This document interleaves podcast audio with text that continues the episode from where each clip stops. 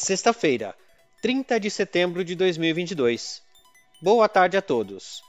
No resumo dos mercados de hoje você confere.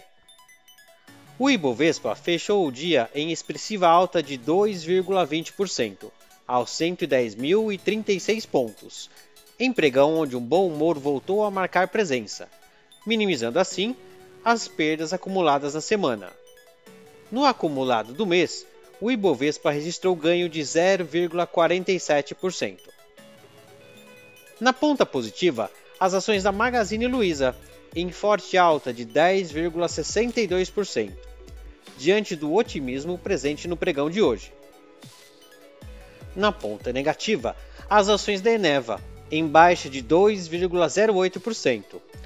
O mercado não recebeu bem a notícia de que a companhia venceu o leilão de térmicas e avança com o complexo no Amazonas.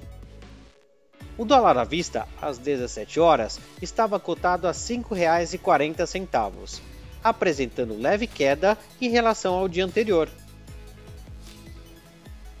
As bolsas asiáticas fecharam majoritariamente em baixa nesta sexta-feira, último dia do terceiro trimestre, após mais uma rodada de perdas em Wall Street e dados mistos da manufatura chinesa.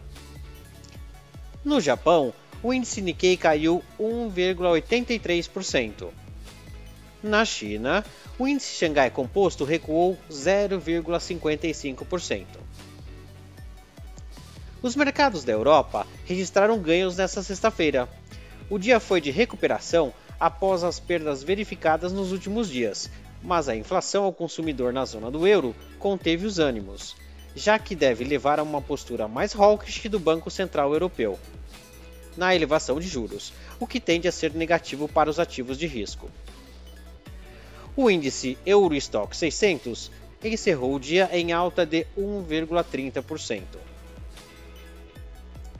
Nos Estados Unidos, as bolsas fecharam o dia com significativos recuos, com a abertura da curva de juros de 2 e 10 anos.